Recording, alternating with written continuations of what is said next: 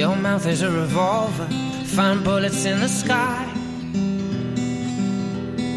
Mm-hmm. Your love is like a soldier, loyal till you die.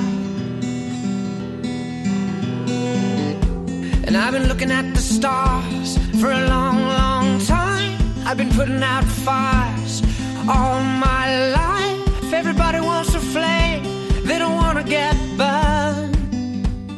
Comienza Mirada de Apóstol, un programa dirigido por el padre Miguel Segura.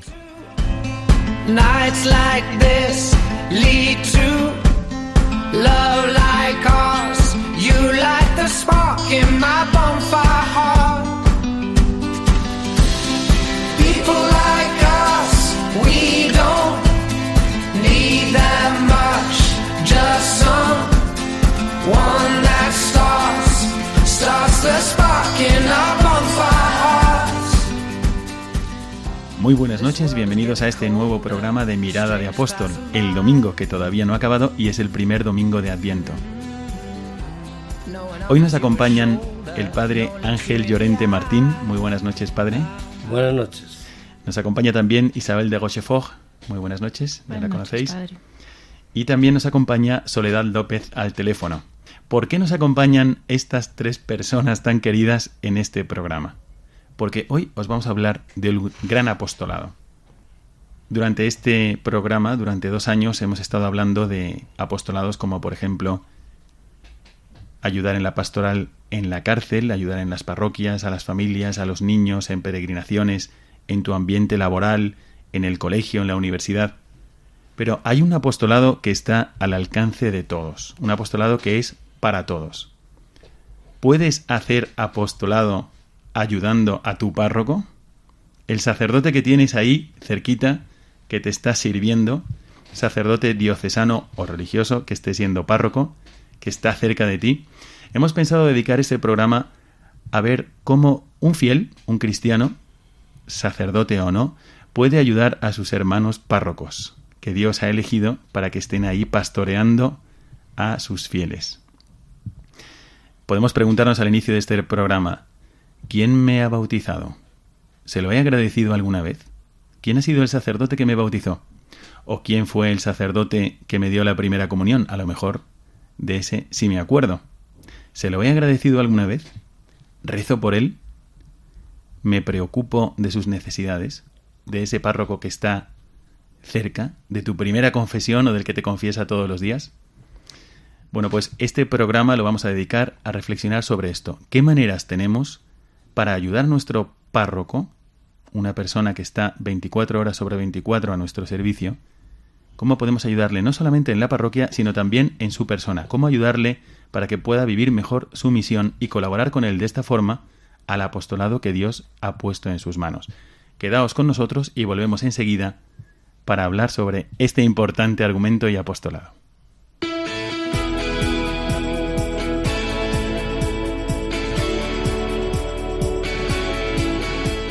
Mirada al presente.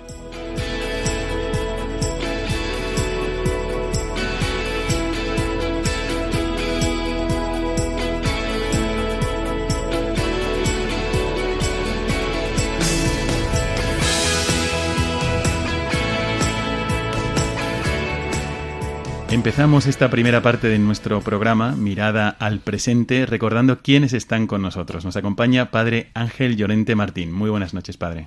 Buenas noches, Padre Miguel. El Padre Ángel Llorente es de Ávila, si no me equivoco. Sanchidrián para más datos. San Chidrián, un pueblecito de Ávila. Yo tenía mucha ilusión de invitarle a este programa porque es el sacerdote al que yo le dije cuando era niño que quería ser sacerdote.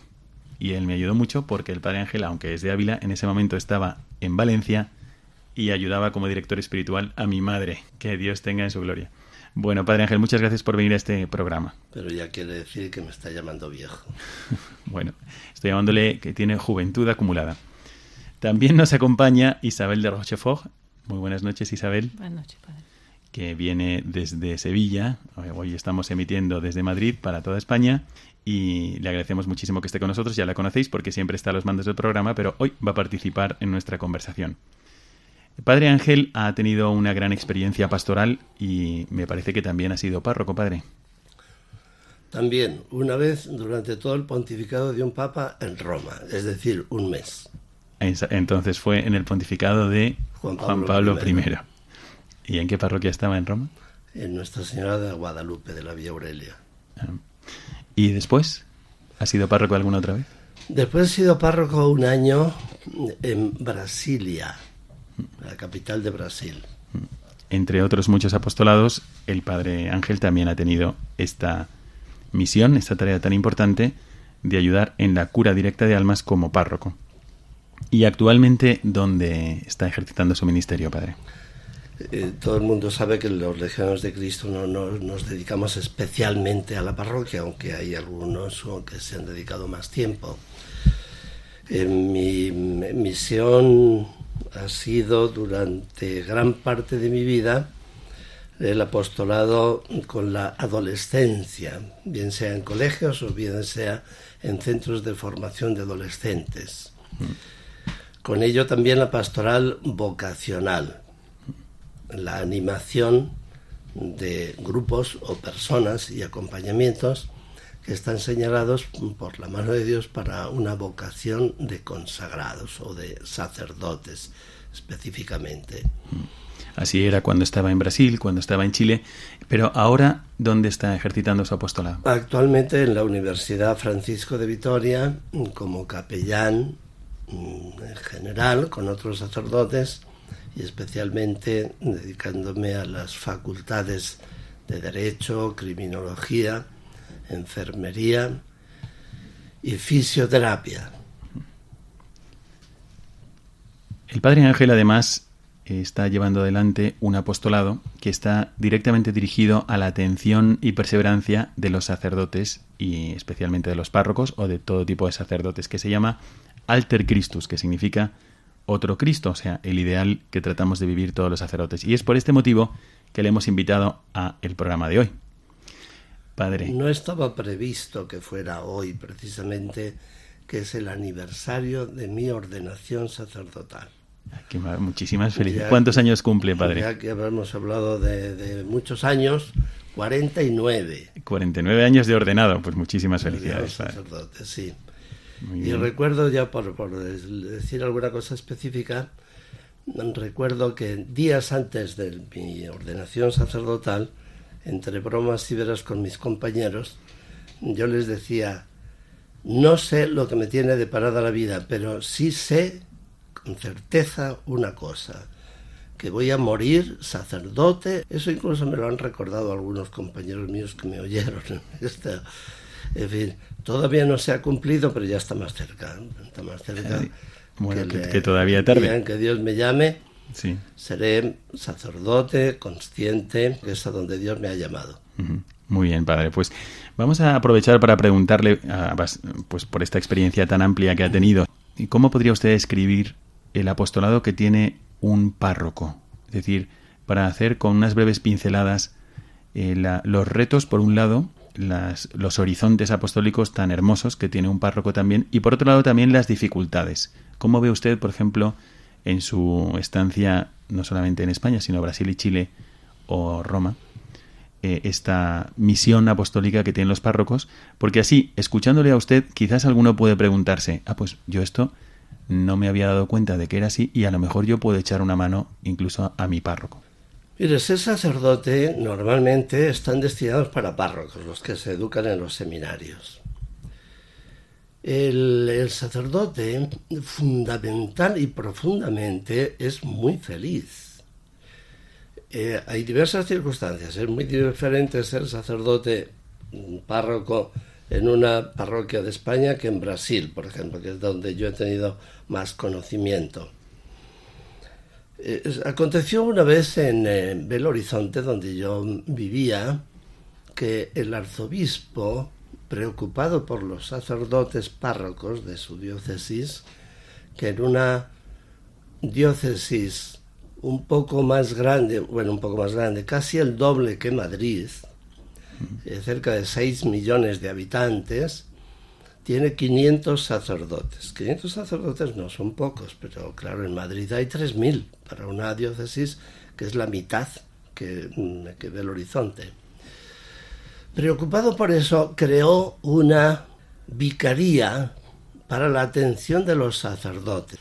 Y al frente de la vicaría puso un laico, no un sacerdote para atender a otros sacerdotes, sino puso un laico. Un laico psiquiatra, católico por supuesto, de Belo Horizonte, y nos contaba, en la primera reunión que tuvimos, nos contaba este señor que le dice, esto es como aquel soneto, nunca me he visto en tal aprieto. Cero. Y lo primero que se le ocurrió hacer es una encuesta. Una encuesta entre todos esos 500 sacerdotes, preguntando una pregunta fundamental, ¿es usted feliz? ¿En qué grado usted, se siente feliz, realizado, etcétera?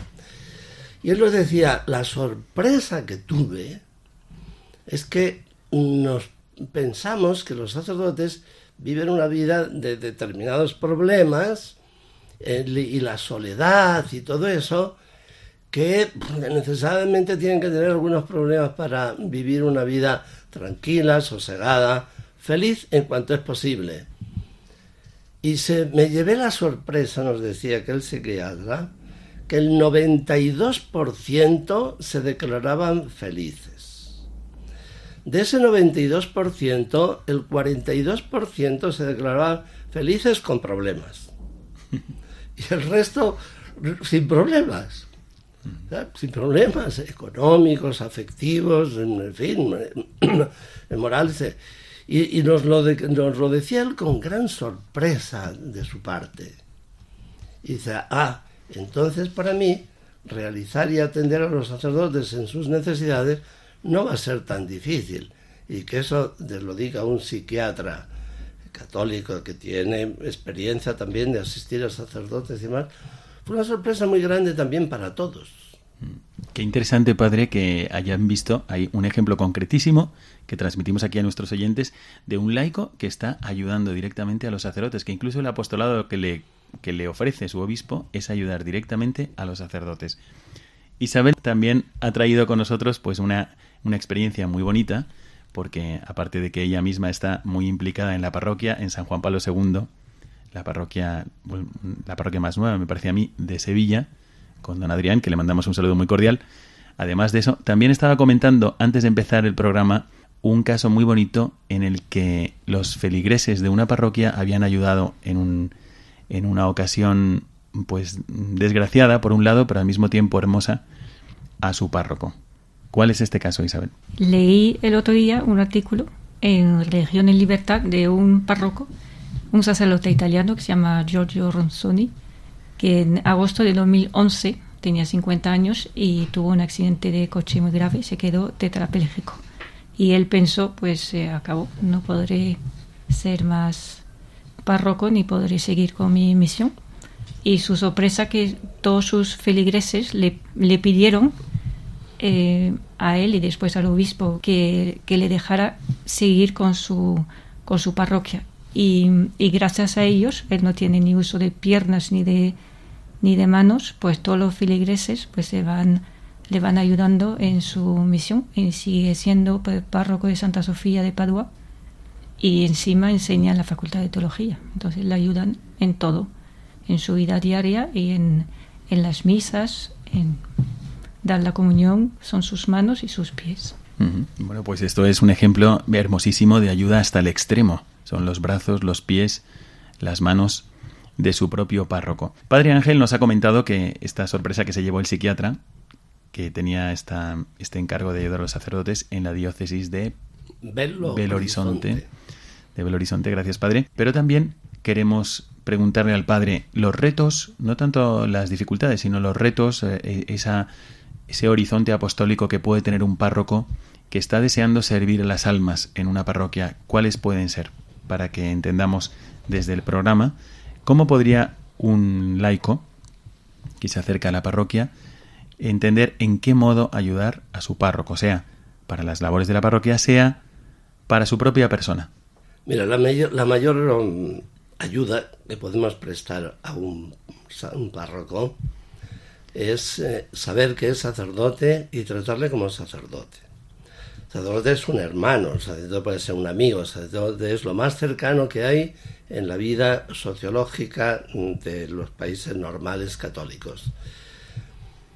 Em, eh, el sacerdote no es un ayudante, no es un enfermero, puede hacer de todo, pero sobre todo es sacerdote.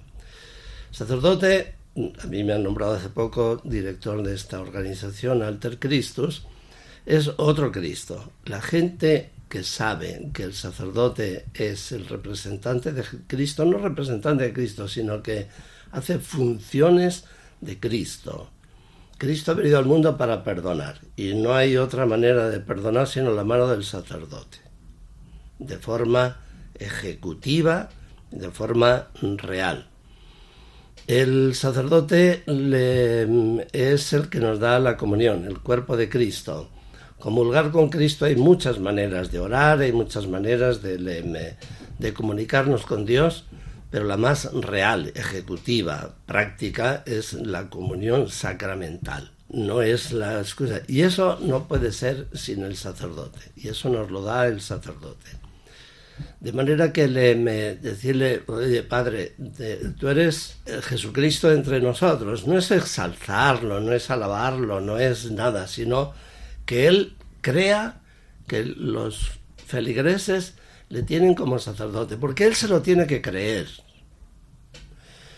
Y creérselo es muy bonito, es muy bonito saber que Dios me ha elegido para esto, no es una dignidad, no es eh, una, mm, eh, un privilegio, no es nada, es así, es así.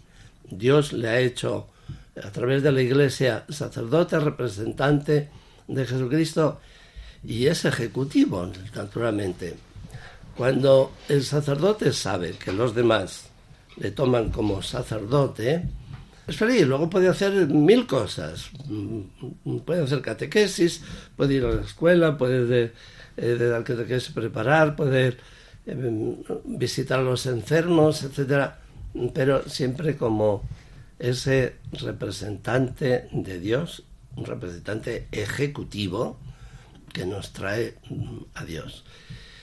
Y claro, para que él se lo crea, los demás se lo tienen que creer, porque si no se va desvistiendo, se va como un poco aflojando en esa realidad. Es lo que me pasó a mí, como les decía antes, cuando yo me ordené. Yo sé que soy sacerdote hasta morir. Esa es la, la, la forma de ser de mi existencia en la tierra, porque así lo ha querido Dios, y, me, y ya está. Yo no necesito ninguna otra cosa eh, saber que, soy sacerdote. Y claro, me ayudan, los demás me ayudan. Si un día me ven hacer una falta y eso y, y me tratan como el faltón, bueno, pues yo me lo creo también, claro. Y a lo mejor llega un día en que pienso que no soy digno de representar a Jesús. Y efectivamente uno no es digno pero nos ayudamos y la gente puede ayudarle muchísimo al sacerdote a ser otro Cristo, a ser sacerdote. Esto mismo yo quería decir, aprovechando que nos están escuchando por la radio, por la radio de Nuestra Señora, ¿cómo ayuda a un sacerdote, ahora hablo a título propio, cuando te tratan como sacerdote? Cuando el trato es que te piden la bendición o te piden la confesión o te piden, en lugar de que a veces en algunos países más secularizados que otro, donde me ha tocado ejercitar el ministerio, casi, casi, casi te perdonan que seas sacerdote. bueno, me caes muy bien, qué simpático eres, pero bueno, no sé por qué te habrás hecho sacerdote. Eso no ayuda, ¿no? Eso no ayuda. En cambio, cuando te ven como sacerdote, sí. Recuerdo el caso de un párroco en Kazajistán, donde no eran en todo el país, que es del tamaño de Europa, serían unos 50 sacerdotes, este sacerdote de origen alemán, Johann Strey, recuerdo que él trabajaba todos los días por su identidad sacerdotal, incluso se protegía, se protegía de que le tratasen de cualquier otra manera, ¿no? Me decía, pues me dejo barba para que se enamoren menos, decía. Incluso llegaba a decir esto, porque en un país que había pasado por el ateísmo de Estado, pues la gente veía al sacerdote del único modo como podía verlo, humanamente. Lo veía humanamente, bueno, pues este es un hombre soltero, y sin embargo él era un sacerdote, quería ser un sacerdote y gracias a Dios sigue siéndolo y muy fervoroso. Así que una de las primeras cosas que podemos hacer para ayudar a los sacerdotes es verlo, verlos como son, ver a los sacerdotes como son. Es decir, otros Cristos. Son los que quieren ser puentes, no los que quieren ser muros, para que tú no llegues a Dios y te quedes en ellos. No, queremos ser puentes para que pasando a través de nosotros o pasando sobre nosotros, todos lleguen a Jesucristo. Esa es la vocación a la que somos llamados. Bueno, además de esto, Padre, ¿qué más aconsejaría para alguien que dijera, bueno, pues es verdad, yo nunca he pensado en esto, nunca he agradecido al, sacerdote que me bautizó, nunca he agradecido a lo mejor al que me dio la primera comunión, ni me acuerdo, o el, que me confirmó en nombre del obispo, si me confirmó un sacerdote, ¿y qué podría yo hacer para echar una mano también humanamente a los sacerdotes, al párroco de mi parroquia? Las manos que tenemos que echar van un poco en relación con las necesidades aparentes. Y aparentemente hay muchos párrocos en España que no tienen grandes necesidades. Y, entonces eso se relaja un poco, pues para verlo así, el que nos dice la misa y casi nada más. En Brasil es muy diferente. En Brasil hay muchas necesidades no hay párroco que tenga una parroquia menor de 25.000 habitantes. No hay párroco que no tenga mm, mínimo 10 o 12 capillas.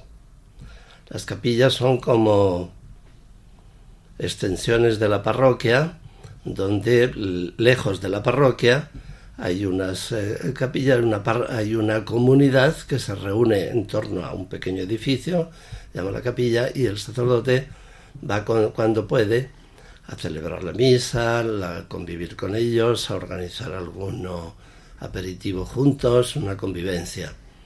Conozco párrocos que tienen que atender 50, eh, 60, conozco uno que tiene 107 capillas. Evidentemente que no puede ir ni siquiera una vez al año. Y no hay alternativa. Es el norte del estado de Minas Gerais Conozco un párroco que la extensión de su parroquia es eh, un poco más grande que Suiza. Ah, También en el estado de Minas Gerais. Eh, y claro, tener esa extensión, ah, hay habitantes, hay habitantes y, un párroco se siente responsable por dar presencia y atención eh, a todas esas personas porque es un país católico un país creyente. Y si no tiene la figura del el consagrado, pues cree en otras muchas cosas. Los hombres necesitamos creer en, eh, en el gato negro, en lo que quieras, porque nuestra psicología es muy débil. Nuestra psicología es infelizmente es muy débil y tiene que ser apoyada por verdades, por realidades concretas, visibles y si no ven al párroco mm, pasar por ahí mm, eh, y tener algún tipo de relación, pues se cae en cualquier otra creencia. Y de esto, pues el párroco en esos, eh, mm, esos lugares, no digo que sea difícil, sino que es, eh, es muy cansado.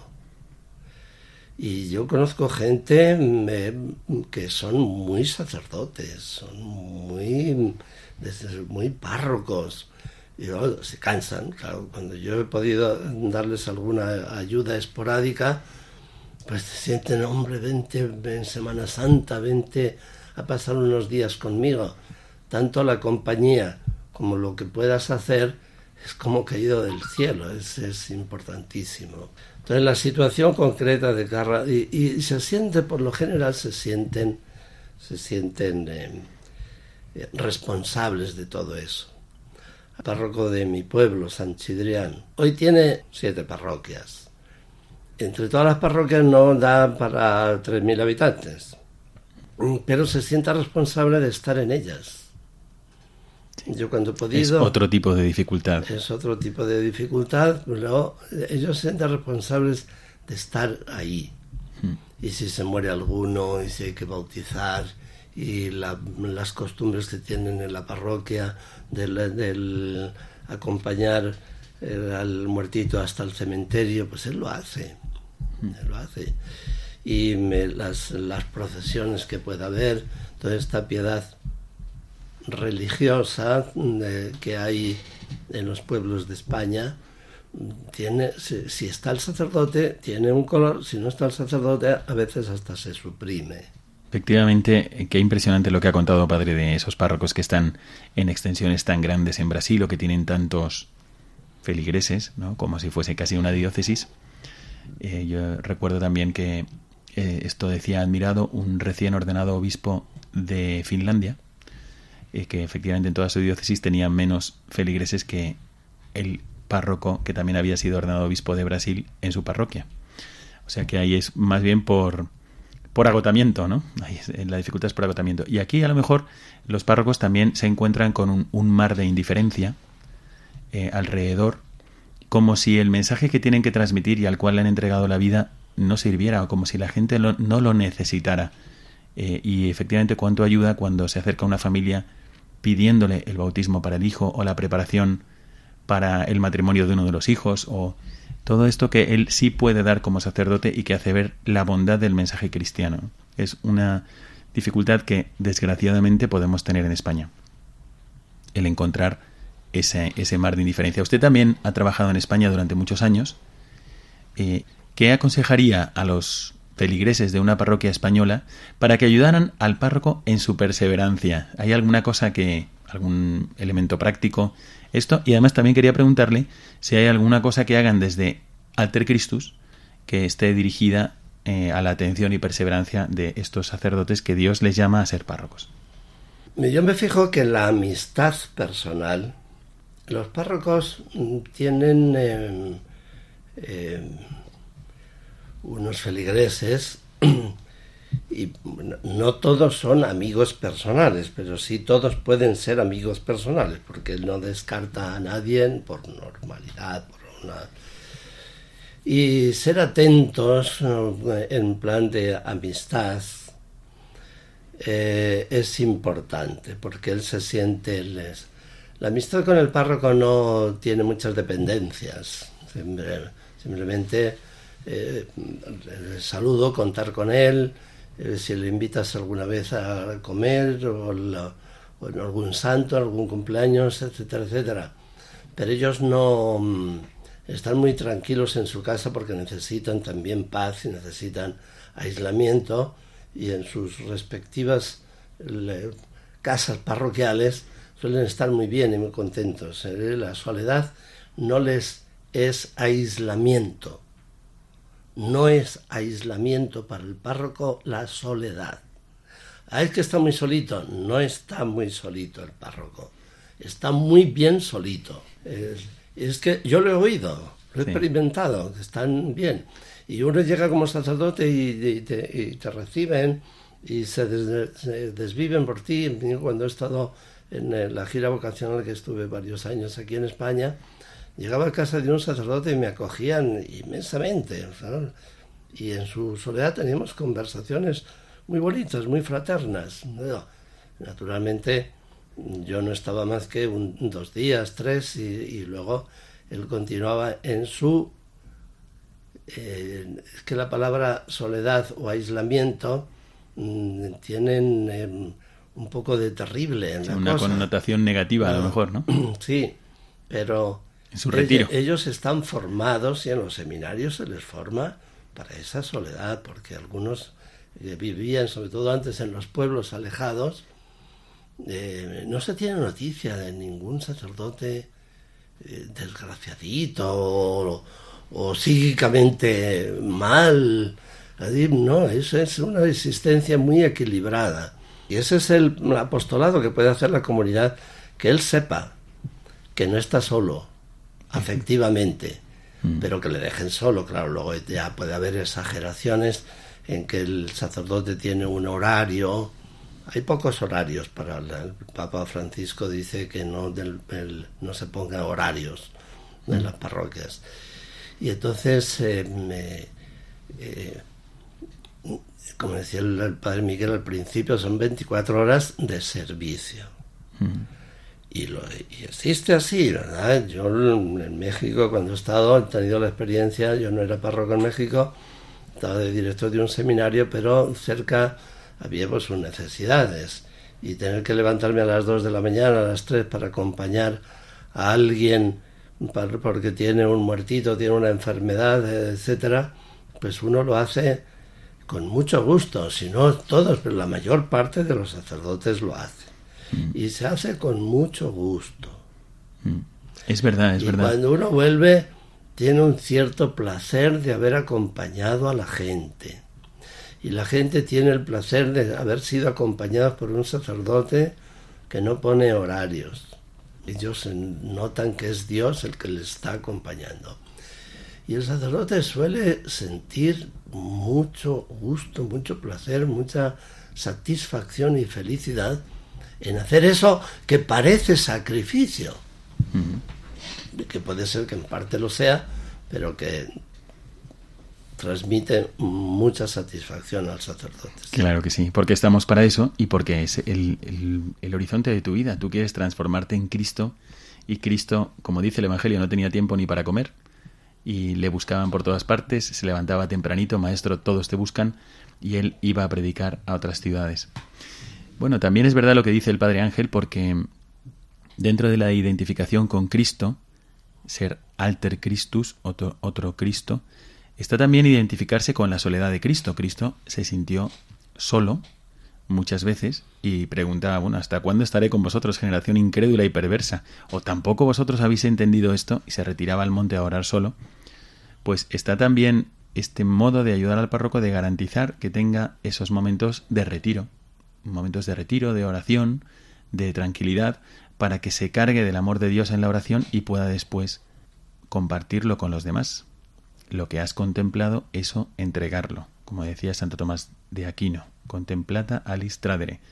Esto es lo que tiene que hacer el sacerdote y por eso es verdad que no está mal que tenga un cierto retiro, una cierta soledad. No es que hay que estar todo el tiempo para ayudarle, vamos a traerle todo el tiempo entre ruido y jaleo y...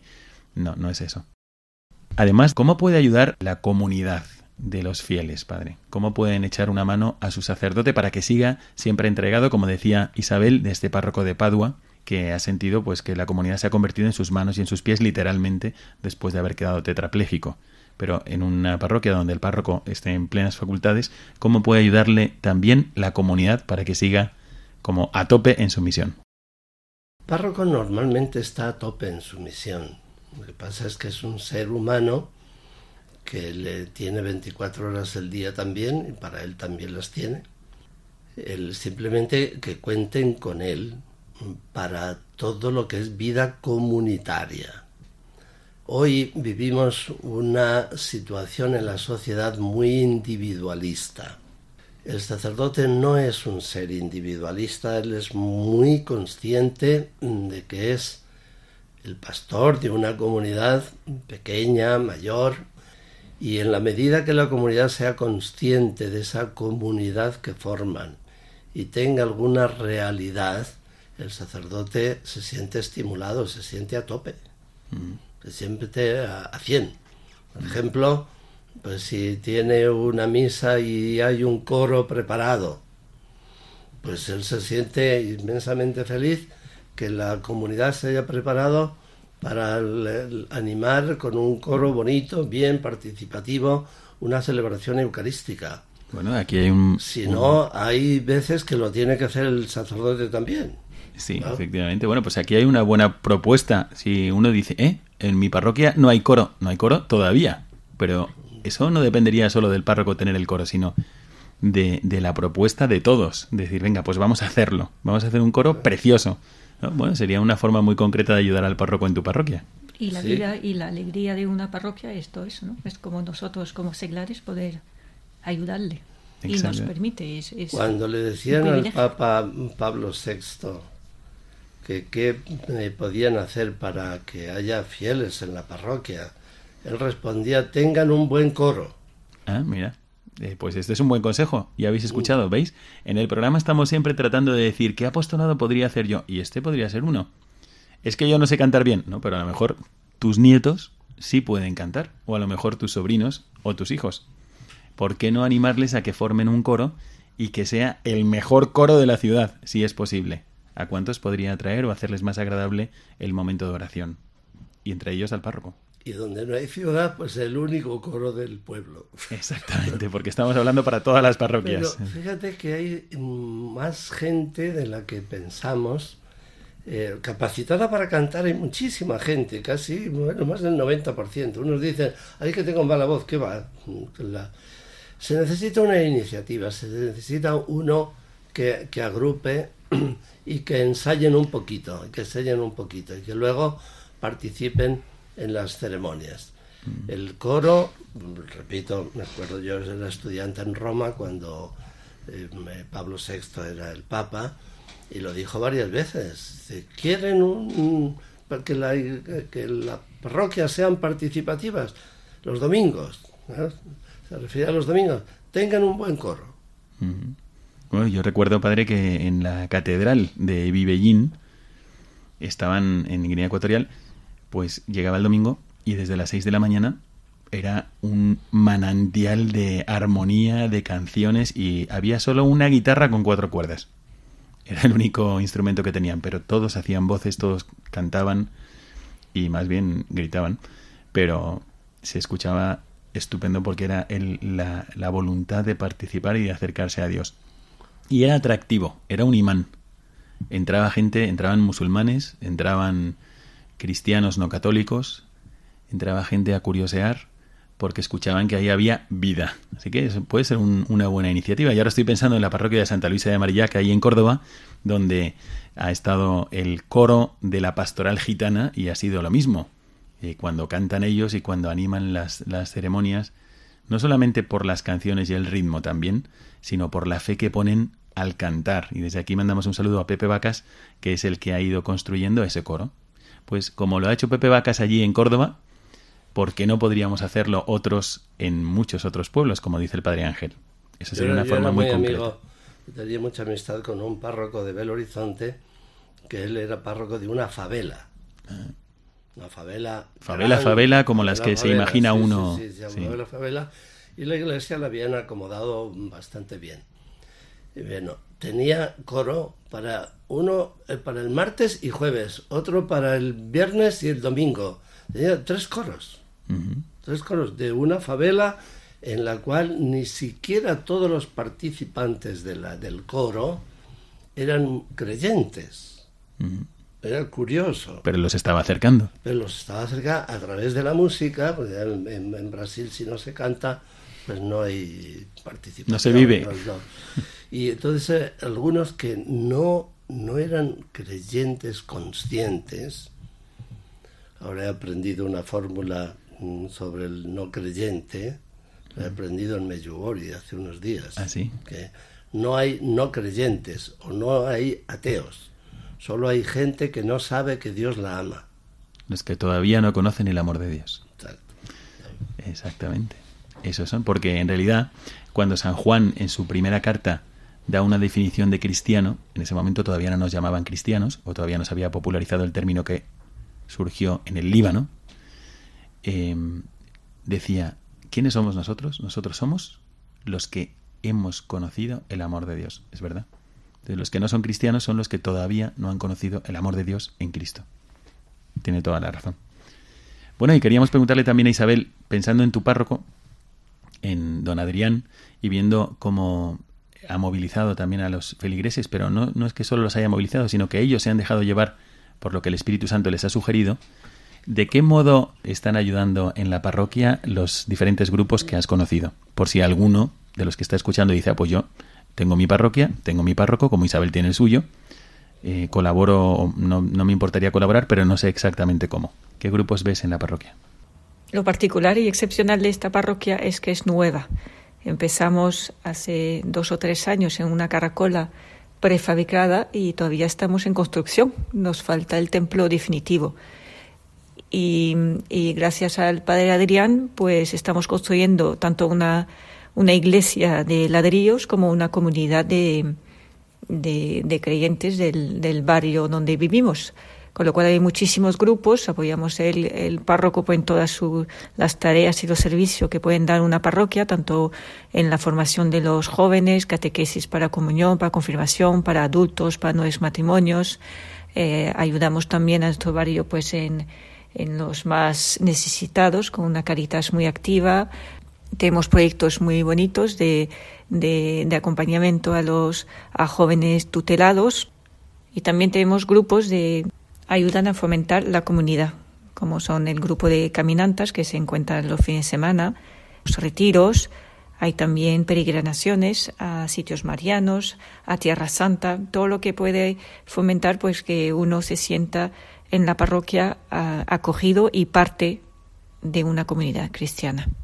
Vivir en comunidad, apoyarse unos a otros, conocerse unos a otros. Muy bonito ver cómo eh, la parroquia pues tanto se construye por fuera con ladrillos como se construye por dentro una comunidad sólida. Pues a mí me parece eh, fenomenal. ¿Cuántos grupos puede haber en una parroquia? Pues tantos cuantas necesidades encuentre uno, ¿no? Entonces, vamos a abrir los ojos y después de haber escuchado al Padre Ángel y a Isabel de Rochefort, vamos a darle la palabra a Soledad López para que nos diga un poco qué es lo que se trata de hacer de, desde este, este apostolado que se llama Alter Christus. Soledad, eh, si podemos escucharte bien, pues cuéntanos un poco de qué trata este apostolado de Alter Christus y cómo busca ayudar a los párrocos y a los sacerdotes en sus necesidades. Alter Christus es la fundación dedicada a la atención de sacerdotes diocesanos desde el año 2006, en la cual les damos acompañamiento tanto humano y espiritual. Tratamos de estar cerca de ellos. Ellos agradecen la oportunidad de conversar sobre temas que normalmente no suelen hablar con sus feligreses. ¿Qué les podemos ofrecer? Pues nosotros les ofrecemos formación espiritual y pastoral. Tenemos cursos de renovación sacerdotal dos veces al año en Jerusalén, ejercicios espirituales para sacerdotes una vez al año, cursos de formadores de seminarios en Roma, así como charlas y cursillos de actualización, en las cuales también eh, mensualmente o cada dos meses tenemos reuniones de formación online. Actualmente se están preparando unos cursos que van a ser presenciales para que puedan eh, asistir y, poder actualizar esa formación. Hace unos cuantos meses el último curso que tuvimos fue cómo hablar en público. Ellos agradecieron esta formación y por eso nuestro mm, mayor interés es por estar cerca de ellos y poder apoyar, acompañar en esa parte tanto humana como espiritual. Bueno, pues aquí tenéis un ejemplo concreto de lo que ha sido este apostolado y desde aquí les encomendamos muchísimo y les animamos a seguir adelante. Vamos a pasar ya a la segunda parte de nuestro programa que va a ser brevísima para comentar con vosotros algo de lo que dice el magisterio sobre los sacerdotes.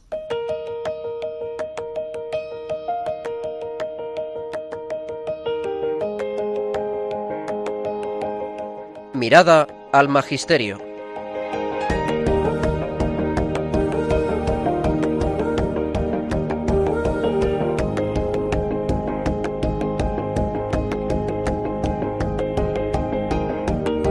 En esta parte del programa, Mirada al Magisterio, vamos a ver brevemente qué es lo que dice en Pastores Davo Bobis eh, y le preguntamos al Padre Ángel qué le sugiere este párrafo que vamos a leer ahora.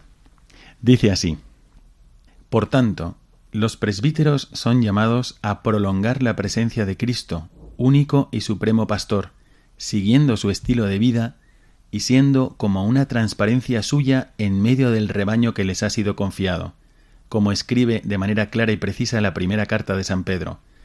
A los presbíteros que están entre vosotros les exhorto yo, como copresbítero, testigo de los sufrimientos de Cristo, y partícipe de la gloria que está para manifestarse apacentad la grey de Dios que os está encomendada, vigilando, no forzado, sino voluntariamente, según Dios, no por mezquino afán de ganancia, sino de corazón, no tiranizando a los que os ha tocado guiar, sino siendo modelos de la grey.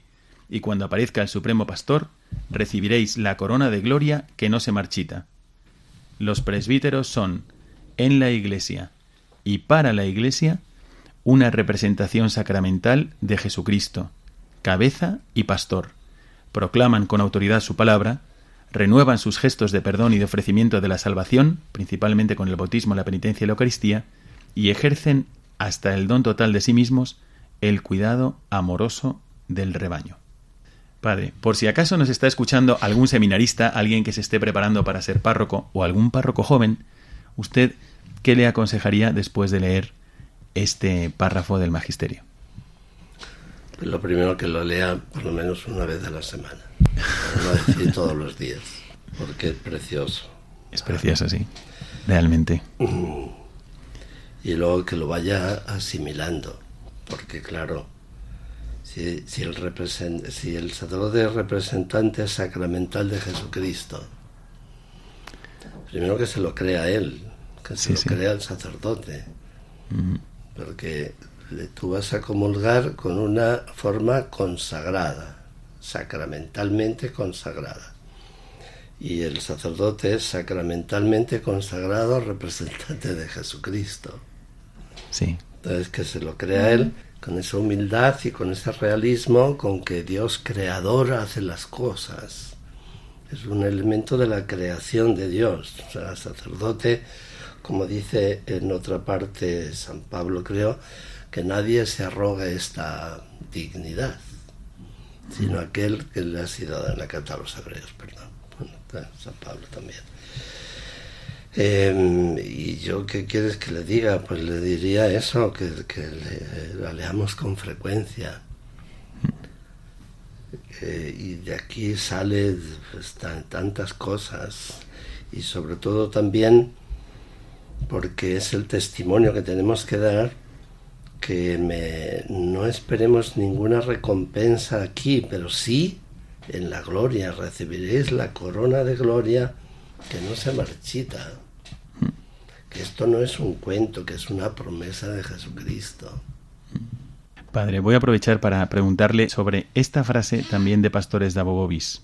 Él, refiriéndose a Jesucristo, no sólo ha conferido el honor del sacerdocio real a todo su pueblo santo, sino también, con amor de hermano, ha elegido a hombres de este pueblo para que, por la imposición de las manos, participen de su sagrada misión.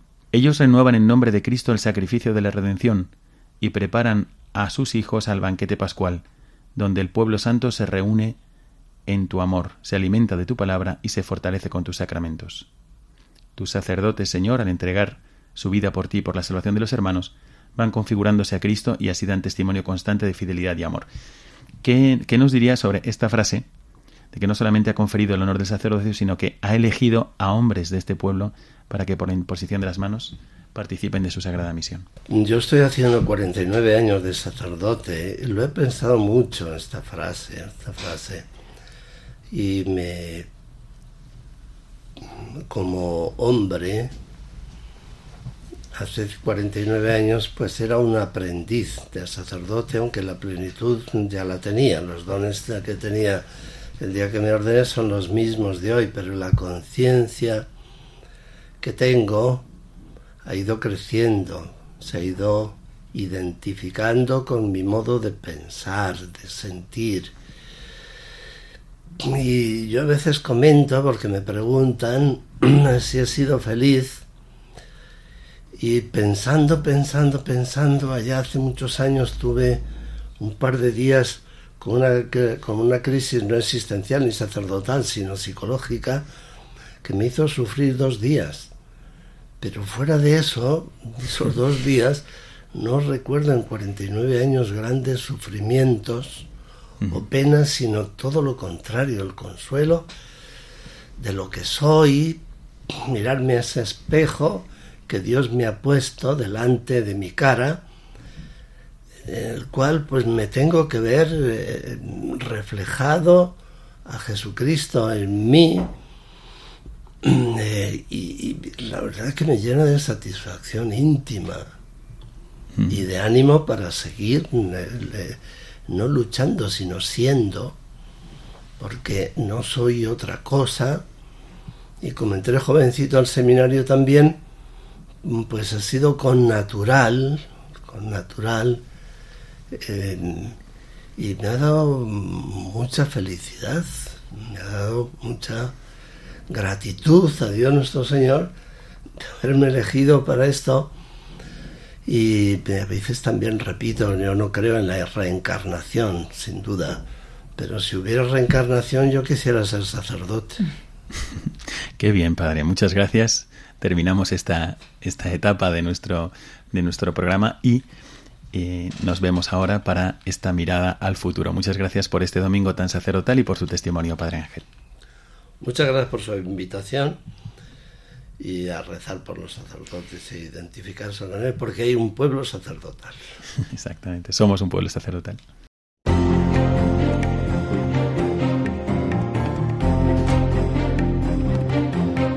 Mirada al futuro.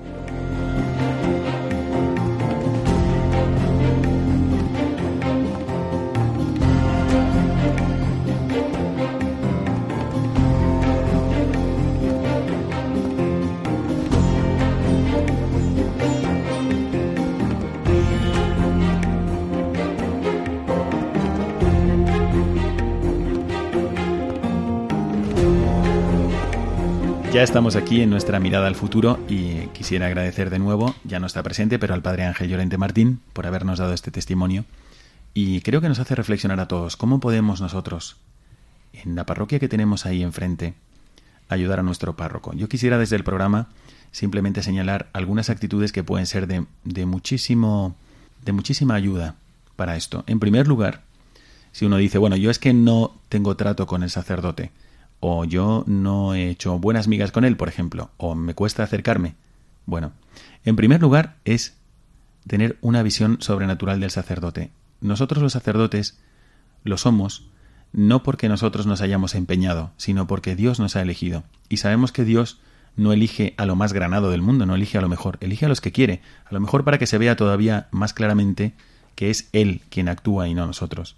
Entonces, ante todo, tener una visión de fe, darnos cuenta de que ahí tenemos a una persona que ha querido seguir al Señor, que ha hecho grandes sacrificios, que ha dejado a su familia o ha dejado a lo mejor su casa o, incluso su país en algunos casos. Y está ahí sirviendo a todo el mundo, escuchando, dando su tiempo. Esto es así independientemente del carácter que pueda tener. Pues, y si tiene un mal carácter, bueno, pues él es el primero que lo sufre. Entonces también necesitaría todavía más ayuda. Ayudar a un sacerdote significa ayudar a un, a un gran número de personas. Si tú ayudas a apuntalar un puente y hacerlo fuerte a ese puente, pues más gente que podrá pasar por allí a la orilla de la salvación. Así que ayudar a un sacerdote con nuestra oración, con nuestro cariño, con nuestro apoyo, lo digo yo, que no soy párroco, soy sacerdote, pero no soy párroco. Ayudar a un párroco es una gran actividad apostólica. A veces lo mejor que puedes hacer por, un, por todo un barrio es ayudar a un párroco. Y yo lo veo así. Eh, qué grandes ejemplos he recibido en todo el polígono del Guadalquivir, en Córdoba, ayudando en alguna parroquia, en la parroquia de Santa Luisa de Marillac y en alguna otra. Ver el, el beneficio que trae a las almas el tratar con sus párrocos cuando sus párrocos están motivados, están unidos a Dios, están alegres, llenos del Espíritu Santo, a pesar de todas las dificultades que pueda haber. Bueno, pues esto es lo primero, es mirar con un sentido sobrenatural a la persona que Dios te ha puesto delante para que te ayude en tu crecimiento espiritual. Otra cosa también es, pues, velar para que tenga esos momentos de unión con Dios. Y a lo mejor esto puede ser así, simplemente echándole una mano para que pueda hacer un retiro, para que pueda hacer unos ejercicios espirituales o una peregrinación que le pueda venir bien. Porque como tú siembres o ayudes a que Dios siembre en el alma del párroco, pues mejor para ti, mejores frutos para ti y para toda la parroquia. Y quizás también, pues, esta, lo que nos decía el Padre Ángel Llorente, esa amistad humana, pero al mismo tiempo con visión sobrenatural del párroco de, de, poder acercarnos a Él, tratar de entenderle, tratar de comprenderle, tratar de ayudarle a llevar su cruz, como el cirineo, que no era sacerdote, ayudó a Jesucristo a llevar su cruz y colaboró en la salvación de todos los demás. Bueno, hoy hemos tenido que hacer una pequeña síntesis, un resumen a lo mejor un poco precipitado, pero ojalá que sea útil esta visión de fe, este velar porque nuestros párrocos también tengan esos momentos de descanso, de apoyo, de crecimiento espiritual y tratar de entender en qué aspectos de la parroquia, cada parroquia será un mundo, será diferente, en qué aspectos de la parroquia podemos echarles una mano como el cirineo llevando esa cruz para la salvación de todos. Bueno, hemos terminado ya nuestro programa y desde aquí, un servidor, el Padre Miguel Segura, os desea una feliz semana, una feliz quincena y desde aquí os mando a todos mi bendición sacerdotal. Que Dios os bendiga.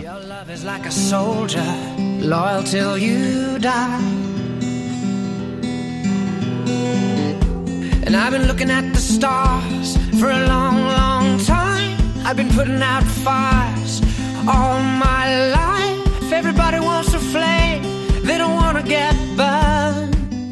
Acaban de escuchar el programa Mirada de Apóstol, dirigido por el padre Miguel Segura.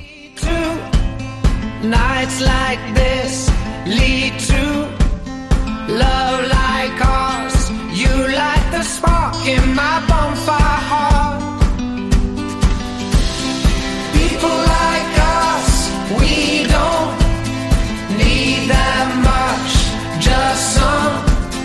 One